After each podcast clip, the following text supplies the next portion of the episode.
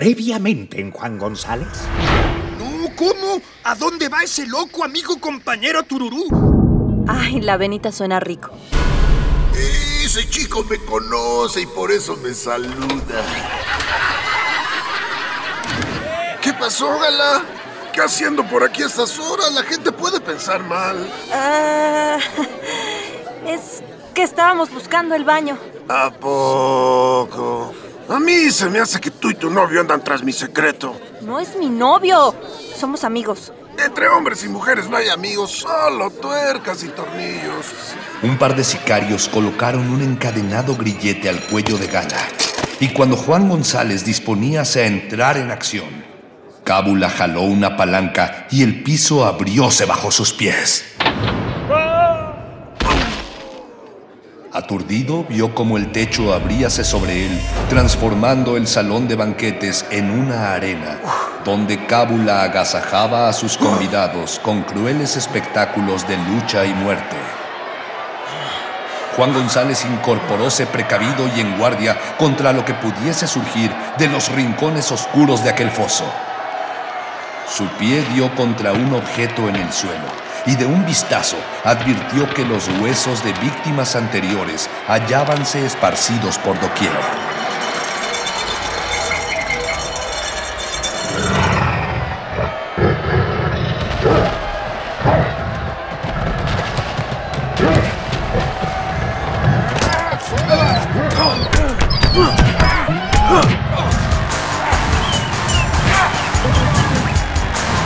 Con un par de patadas y golpes bien puestos, Juan González rechazó el primer embate.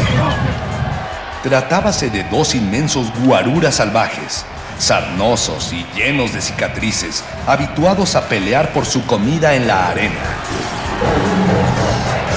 Las temibles bestias, excitadas por el sabor de su propia sangre, levantáronse sacudiendo los hocicos y con torva mirada dieron vueltas en torno a su rival buscando el punto débil de su guardia. ¡Juan, ten cuidado! La exaltada prisionera Gala, en un desesperado arrebato, intentó arrojarse al foso. Pero Cábula atrájola hacia sí de un fuerte tirón y lamióle lúbricamente la mejilla. Tranquila, guerrera, ya tendrás tu luchita conmigo más al rato. Previendo la siguiente lluvia de garras y colmillos, Juan González quitóse la albea capa y con ella envolvióse el brazo izquierdo a manera de improvisado escudo. Pobrecitos. Sus amos los han convertido en asesinos. Pero no me queda más remedio que luchar a muerte contra ustedes. De aquí nomás uno saldrá vivo. La primera dentellada casi arrancóle la cabeza a mi amigo, quien dejó su exquisito turbante de calimán entre las bestiales mandíbulas. Al sentir algo entre sus fauces, la fiera distrájose haciendo trizas el género. El diestro gladiador aprovechó este instante para rodar entre sus patas, agarrar un largo fémur del suelo e introducirlo en el hocico del segundo bruto que sobre él abalanzábase. ¡Qué buen espectáculo! Habrá que conseguir más mexicanos cuando este se nos acabe. El segundo guarura reventó el apuntalamiento óseo que trabábale la quijada y volvió colérico a la batalla. Ante la doble arremetida, Juan González buscó el parco refugio de la pared para cubrirse la espalda y así, acorralado sin más esperanza, aguardó el golpe final. Cábula, deténlos. Te daré lo que me pidas. Eso me lo vas a dar de todos modos.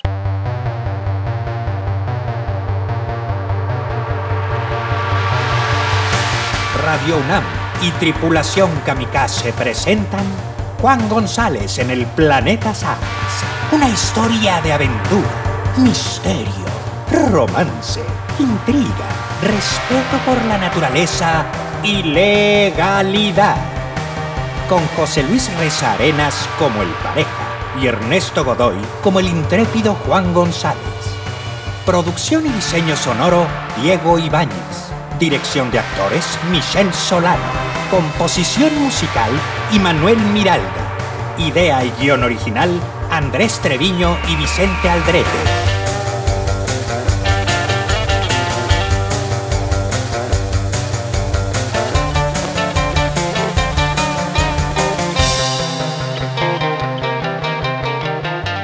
Hoy presentamos... Hablar no es sinónimo de pensar. Arrinconado contra el muro, el exhausto Juan González vio cómo los guaruras agazapábanse prestos a saltarle encima. Oh, noble amigo mío, que en ese momento dedicaste el que creías tu postrer pensamiento a tu madrecita santa que en la tierra quedábase esperándote desconsolada. Y yo, incapaz de interponer mi etérea presencia para salvarte de esa muerte segura, contemplé aterrado cómo la primera bestia daba el salto letal.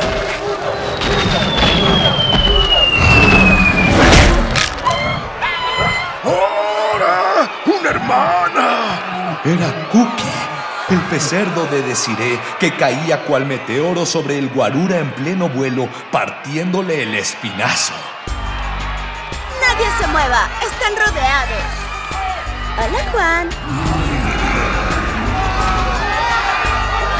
Ante tal amenaza, las visitas de Cábula huyeron despavoridas.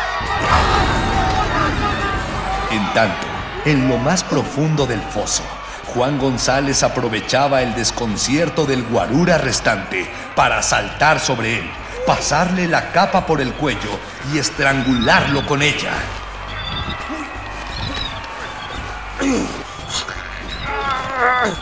Lo siento, pero es en defensa propia.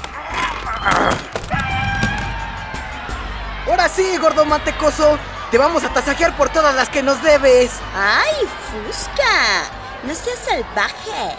El otrora indómito forajido habíase hecho adicto a la princesa y obedecíala devotamente. La autócrata de Siré al mando de los hijos de la violencia habíase infiltrado a las madrigueras y su infantería amagaba con armas blancas a Cábula y sus guardias. Estaban los desarmando cuando hízose presente Chiquilín con un resto de sicarios. ¡Ríndanse! ¡Están rodeados! Diles a tus hombres que suelten sus armas o fúscate de huella primero. Tranquilo, chiquilín, no te me aceleres, pero mantén al mugrosito en la mira. ¿A qué le dices, mugroso?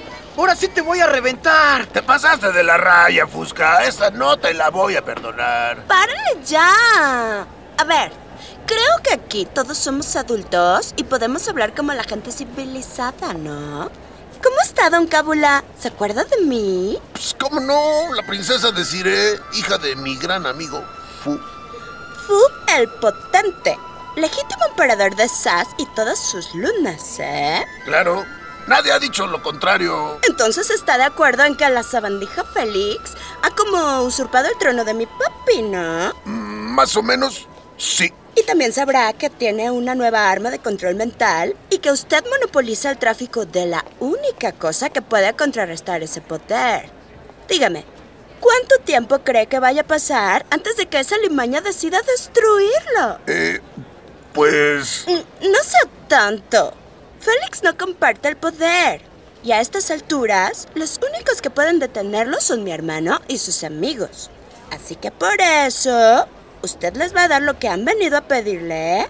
Y cuando mi papi esté de nuevo en el trono, yo me encargaré de que sea debidamente recompensado. O sea, ¿le queda claro? Ah, bueno, así cambian las cosas. Ya ven cómo hablando se entiende la gente. A usted no se le puede negar crédito. Para que vean que les tengo buena voluntad, les daré toda la esencia que tengo en bodega. Bien, sabes que eso no es suficiente. Necesitamos saber de dónde sale la esencia de la libertad. Pues la mera verdad, eso yo tampoco lo sé. Pero de algún lado la obtienes. Mm, eso sí, pero no sé de dónde sale. Les puedo decir de dónde la obtengo, pero entonces yo pierdo de todo a todo. O sea, explíquese, Cabula. les propongo un trato. Yo les digo quiénes me la proporcionan y ustedes van y les preguntan y después regresan y me lo cuentan. Así todos ganamos. Ay, pues me parece como bien. Dínoslo entonces. No tan rápido, princesita. Necesito una garantía de que van a volver. Mm, ¿Tiene como tina con agua caliente? ¿Eh? Por supuesto. ¿Dónde cree que está? Aquí hay de tocho. Ay. Entonces yo me quedo como garantía y Cookie acompaña a Juan y a la decanesa para asegurarse de que todo salga bien y regresen por mí. Cangala. ¡Ay! Niña idiota. Las vas a pagar, zorra resbalosa. Solo porque es la hermana de Tururú no la he desgreñado. ¡Ja! Y encima de todo nos enjaretó a su estúpido pecerdo. Sí, estoy hablando de ti. ¿Oyes? ¿Por qué viene tan enchilada tu amiga? Luego te explico, chiquilín. Ahorita ni te le acerques. Mejor cuéntame más de las mujeres pájaro. Pues son de los llamados seres parlantes, que les dicen, ¿no? Ahora dicen que hay que respetarlas, pero yo sigo pensando que este sería un mejor planeta sin ellas, la neta. Ah, caray. ¿Y eso por qué? Pues es que son rete asquerosas. Las han tratado de exterminar, ¿no? Pero se siguen reproduciendo. Lo único por lo que mi patrón las cuida es porque le consiguen la esencia de la libertad. Ah, o sea que Cábula les vende protección. Pues algo así, sí. Sira, ya llegamos. Allá arriba están sus nidos.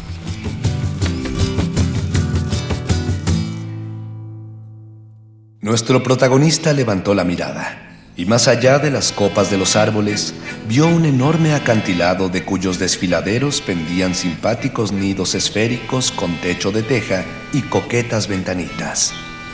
Los valientes expedicionarios llegaron hasta la base del risco donde esperábalos una enorme canasta sujeta al farallón mediante cuerdas y aparejos. Sobre la portezuela había un letrero que amablemente rezaba, Bienvenido viajero, deja abajo tus prejuicios que arriba todos somos sacianos. Ja, sacianos. Sobre todo tú, Juan. Cuando todos hubieron subido a la canasta, Chiquilín tiró de un listón. Siluetas de enormes aves salieron de sus nidos revoloteando en lo alto y la canasta inició su lento ascenso.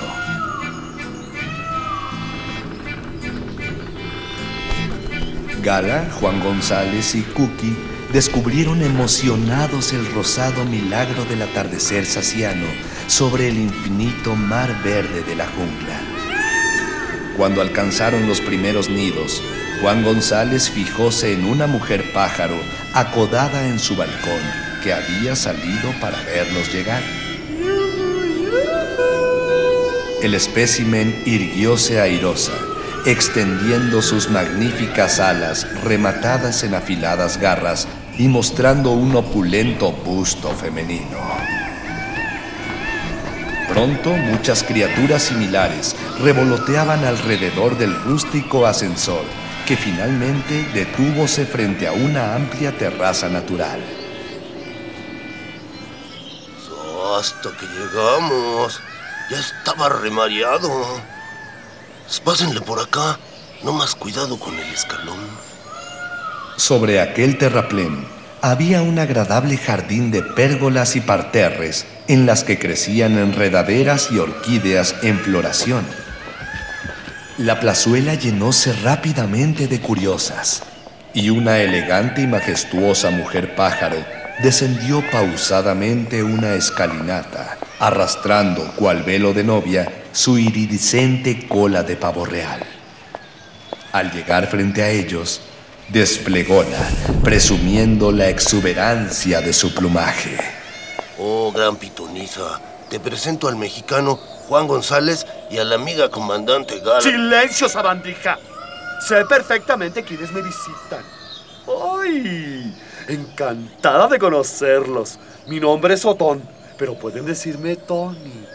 ¡Ay! Regresa con tu dueño, chiquilín. A partir de aquí me encargo yo. Oh, ¿Ya tan pronto? Ay, apúrate, que se te hace de noche. Síganme, queridos. Deben venir exhaustos.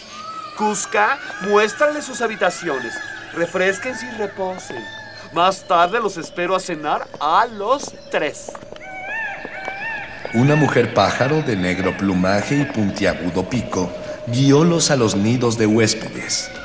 Y una vez limpios y descansados, acudieron a la cita en casa de la pitonisa.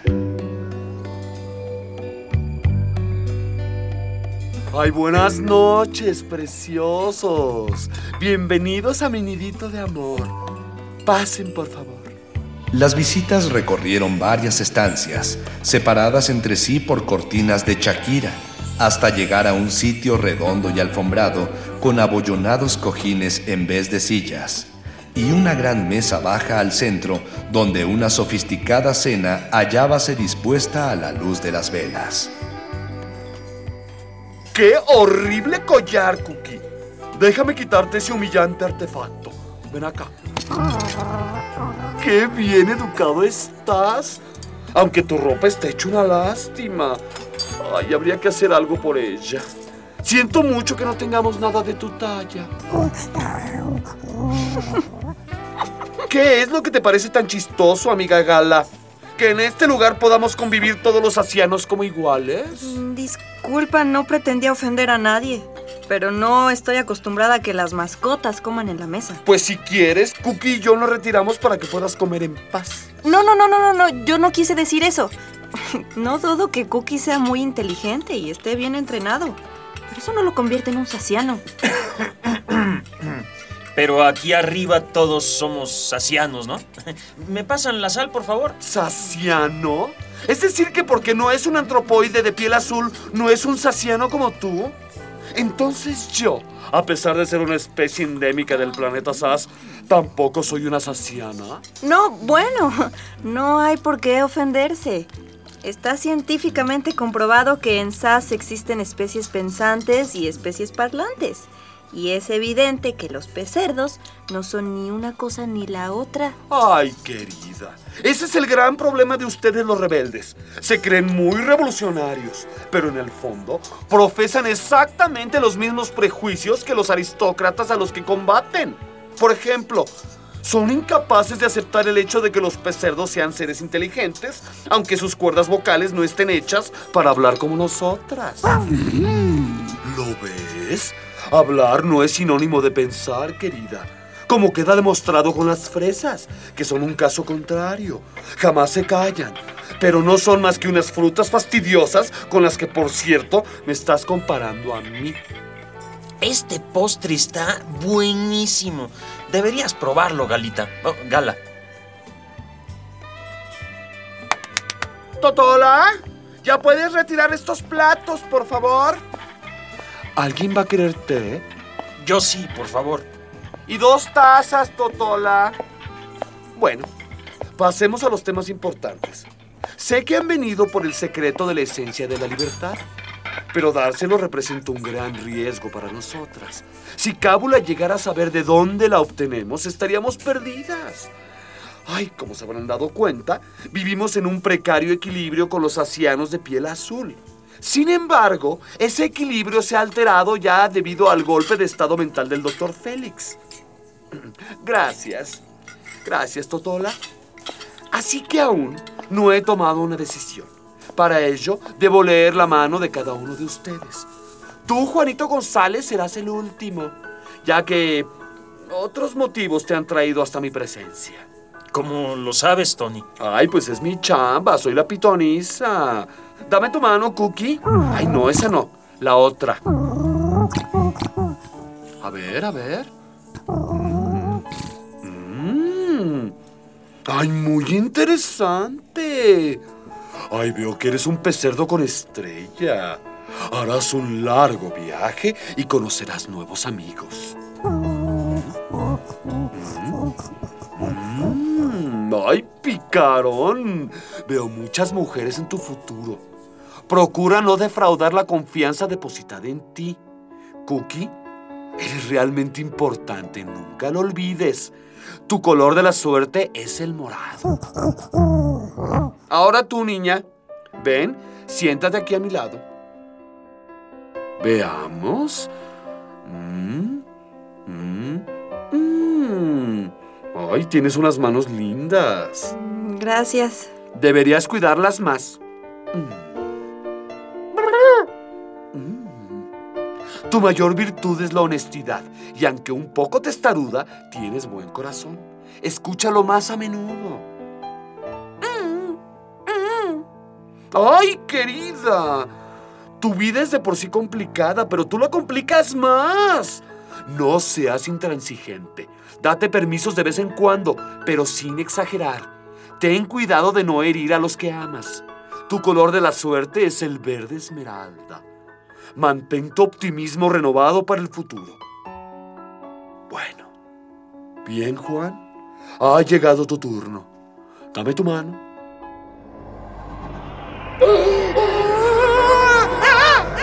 ¿Pero qué es esto? ¿Quién eres tú? ¿De dónde vienes? Eh, pues vengo de México. ¡Ay, no, no, tú no, baboso! Hay alguien más aquí. Alguien que se manifiesta a través de las líneas de tu mano. Alguien que está vivo, que está muerto al mismo tiempo. Esa no me la esperaba. Ya me había hecho a la idea de ser un difuntito sin reposo. Entonces, ha de ser el pareja. ¿El pareja? Ay, ¿quién es él? Era mi compañero de unidad. La última vez que lo vi, íbamos dando alcance a unos secuestradores. Ya los teníamos cuando una luz brillante me cegó. Después, lo único que recuerdo es que desperté en un platillo volador donde había unos tipos altos, blancos y con grandes ojos azules. ¿Los UFOs del planeta Neta? Sí, Tony. Juan es la evidencia de que los UFOs siguen haciendo abducciones ilegales. Ay, eso podría ser importante. ¿Y este pareja iba contigo en el platillo volador? No lo creo. Lo busqué, pero no lo encontré. Después, se me apareció en un sueño y me dijo que viniera a verte. Mmm. Interesante. ¿Tú crees que podamos hablar con él? Sí, inténtenlo, inténtenlo. Tengo tantas ganas de platicar con alguien otra vez. Lo lamento, soy oráculo, no medium. Sin embargo, él escucha y ve todo lo que haces. Ah, caray. ¿Todo? Explícame eso de que el pareja está vivo y muerto al mismo tiempo. Mira, Juan, la vida y la muerte solo son estados de precognición empírica. Si sabes que alguien existe, pero no puedes percibirlo, no puedes saber si está vivo o muerto. Y por lo tanto está vivo y muerto a la vez. Ah, o sea, ¿cómo? Es muy sencillo. El pareja ha quedado encerrado entre varios planos de realidad, cuyos bordes forman una gran caja metacósmica donde está recluida su conciencia. Estoy en una caja. Eso explica por qué mi voz suena así todo el tiempo.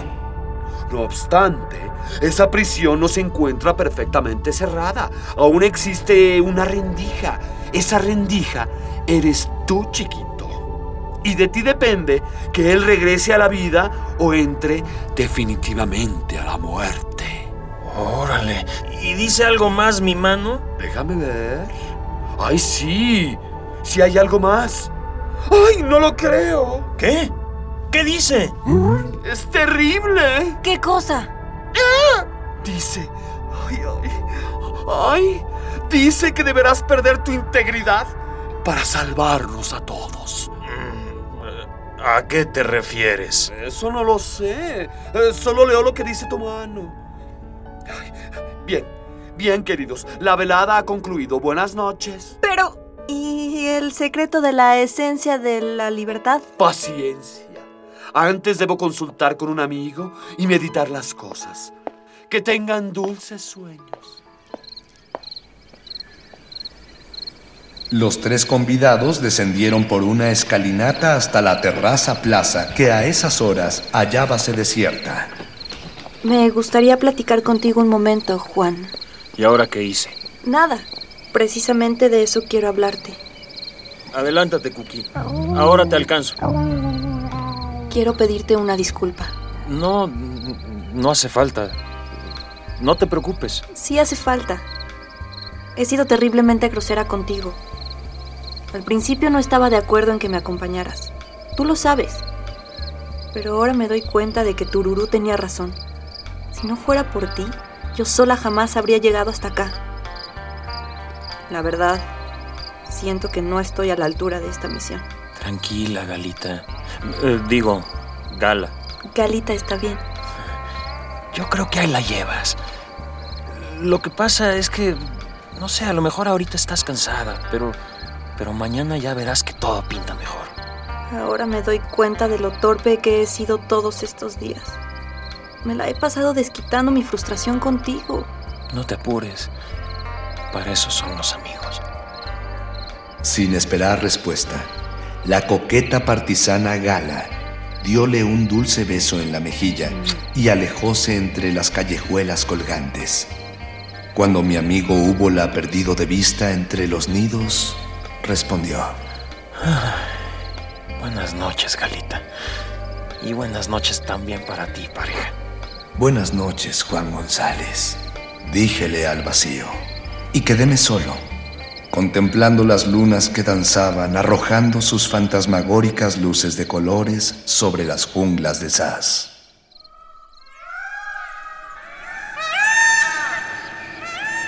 Despuntando el alba, nuestros amigos fueron despertados por órdenes de Tony, quien citólos en la terraza plaza.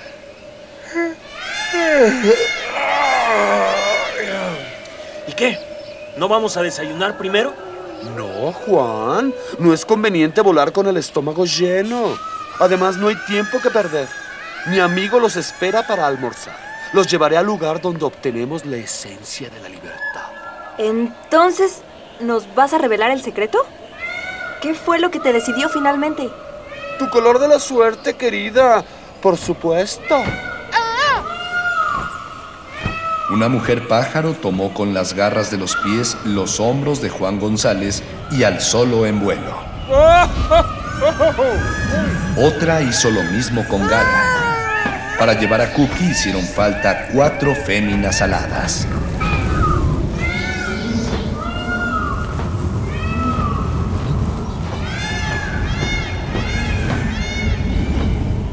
Tras varias horas de viaje sobre la Sierra Madre de Saz, Juan González y sus intrépidos compañeros vieron aparecer cual espejo de los dioses un cristalino lago color turquesa. De las montañas aledañas, un centenar de cascadas fluían como hilos de plata hacia las tranquilas aguas, inundando de belleza el paisaje. Y en medio de semejante paraíso, erguíase una aldea de bungalitos. Planeando lentamente, las féminas de iridiscente plumaje descendieron al poblado anunciando su llegada con graciosos graznidos.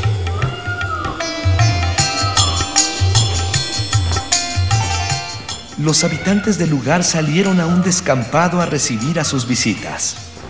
Las mujeres pájaro depositaron su valiente carga en la serenidad del suelo firme y una venerable pareja de adultos en plenitud de blancas túnicas y plateados cabellos, adelantóse a darles la bienvenida. Y ahora lamentablemente debo dejarlos. Will y unas chicas se quedarán para llevarlos de regreso. ¿Cómo? ¿Tan pronto nos dejas, hermanita? Ay, perdonarás la prisa, pero tengo que preparar a mis chicas para la guerra. El momento decisivo ha llegado. Nos uniremos al faje con Tururú.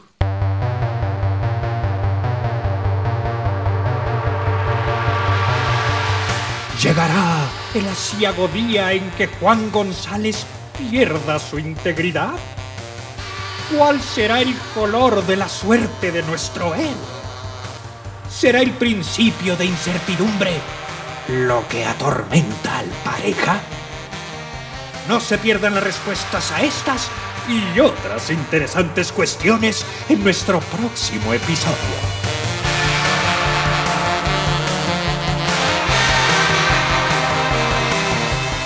Actuaron en este episodio Liliana García, Anís Rangel, Jaime López, Omar Tercero, Germán Fabregat y Alfredo Arceo como Cookie. Para esta emisión se utilizaron temas de Fausto Papetti y David Lance. En los controles técnicos operaron Inti Terán, Carlos Montaño, Arturo González y Paco Mejía.